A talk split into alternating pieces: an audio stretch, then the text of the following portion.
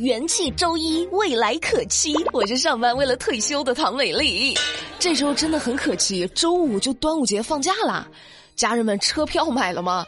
二零二二年端午假期的火车票，今天五月三十号开售了，大家记得提前规划行程哈。好，美丽也要提前提醒大家，放假的时候可以吃顿好的，但是不能顿顿暴饮暴食哈。最近在浙江，一个七岁的孩子小明因为肺炎住院。医生呢，在给小明做全身检查的时候，发现这孩子小小年纪，竟然患有脂肪肝、高血压、高尿酸，而引起这些疾病的就是他的过度肥胖。身高才一米二三的小明，体重就已经达到了五十四点五公斤。好家伙，和我一样重啊！我一米六八呢。小明妈妈表示，自己忙于工作，孩子由外婆照顾的多。老人家呢就觉得孩子白白胖胖的才算健康，担心奶粉没有营养，就用米粉喂养。后来炸鸡、冰淇淋、蛋糕也有求必应。哦，现在医生建议小明以后就不能再这么大鱼大肉、冰淇淋、蛋糕了，而是应该控制饮食，配合运动，开始减重。想起之前网上有个图，说上姥姥家一趟，别说人了，小猫咪都能给你养成小猪佩奇。但是不管大人还是孩子，超出正常体重对身体都是很不好的。不行不行不行不行不行！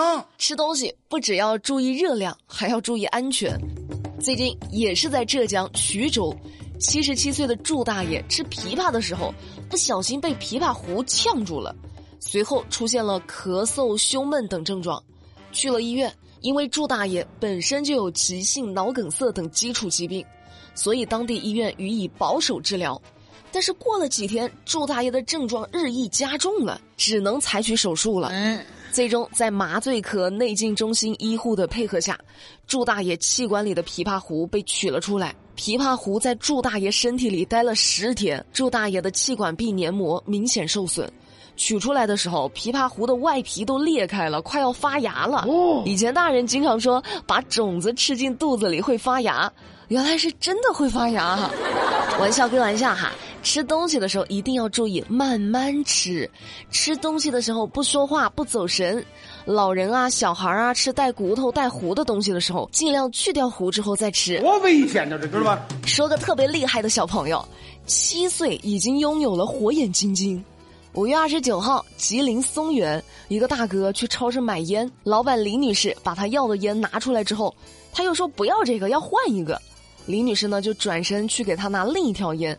就在这时，大哥从怀里掏出一条假烟，把桌子上的真烟换走了。狸猫换太子啊！就在大哥快要得逞的时候，李女士七岁的女儿来了，她一眼就看出桌上的假烟编码不对，告诉了李女士。李女士查看之后，发现果然有问题。最终，大哥退还了真烟，拿起假烟仓皇逃走。这小孩太厉害了哈！我看《西游记》只学会了大闹天宫，人家直接掌握了火眼金睛。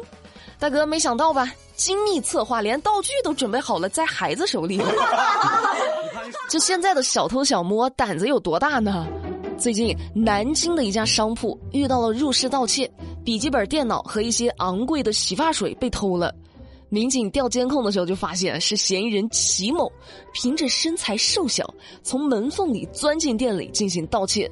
有意思的是，他还在店里的电脑上搜索洗发水的价格，以及百度了一个问题：监控被拔了之后还能看到影像吗？嗯，那你觉得呢？何止是影像，我还能看到你的搜索记录，你说带劲不？目前齐某因为涉嫌盗窃罪，被依法采取刑事强制措施。你这不行啊！案头工作在执行前你不做好，怎么执行到一半开始查资料了呢？下面这位小伙子也不明白，现在的高科技咋那么厉害？说的是安徽铜陵哈，最近一位市民报警说，自己没拔钥匙的电瓶车被偷了。铜陵公安民警迅速展开调查，根据监控，只用了三个小时，就在一个饭店里将准备吃庆功宴的嫌疑人陈某抓获。面对民警的火速破案，陈某还在感慨呢：“为什么有这么高科技呢？这么快就抓到我了呢？我想不明白。”经过调查，陈某啊曾经就因为盗窃和诈骗被公安机关先后处理过四次。好家伙，老油条了呀！目前该案件正在进一步办理当中。还庆功宴？你是真的把偷鸡摸狗当成职业了呀？发了工资之后还得犒劳一下自个儿是吧？哈。再说俩长沙的事儿，一个是长沙的朋友最近要注意啊，出门带把伞。长沙暴雨都上热搜了。湖南省气象台预计，五月二十八号到三十号，自北向南有一次大到暴雨的过程。三十一号降雨呢会减弱。但是六月一号到五号还有一次暴雨到大暴雨的过程，大家一定要注意安全哈。像五月湘南降雨多，土壤含水量大，江河水库水塘底水逐步升高。六月中旬雨水又相对集中，累积雨量大，一定要加强风险隐患排查和安全度汛工作。实不相瞒，我平常上班滴滴打车，今天上班我滴滴打船来的。还有一个就是长沙开始开展格子房专项整治行动了。五月二十六号，长沙市住建局开展格子房专项整治，对违规建筑、违规改造的房屋进行整治。什么叫格子房呢？就是本来它是一个三室两厅的房子。经过房屋租赁公司的一番改造，就变成了一套五室甚至六室、七室的公寓进行单独出租。不仅改变了房屋原有的结构和格局，还存在重大的消防安全隐患。那面对这些格子房，执法人员要求承租人员五天之内撤离，房东十五天之内自行整改，否则将联合属地政府部门进行强制拆除。安全隐患啊，确实早就该整治了。此时此刻，心中有什么想法没？被整治的还有同仁堂的一个药店。五月二十八号，国家医保局曝光了十起定点零售药店违法违规的典型案例，其中江苏省南通市北京同仁堂南京药店有限责任公司被查出，利用医保电子凭证二维码截图，远程刷卡。买药并且进行二次贩卖，涉及违规使用医保基金二十四万余元，当地医保部门发现之后予以了处罚。目前损失的医保基金二十四万余元已经全部追回，违约金二十万元也已经全部上缴。这条新闻说完之后，还有听众说不太明白，用自己卡里的余额买药为什么是骗保呢？简单来说，就是你可以用自己的卡给自己买药，但是你不能刷医保卡买药之后再倒买倒卖药品去赚取差价，而且用自己的卡帮别人买药，本来就是属于盗刷医保卡的行为。如果被举报，双方都是要被罚款的。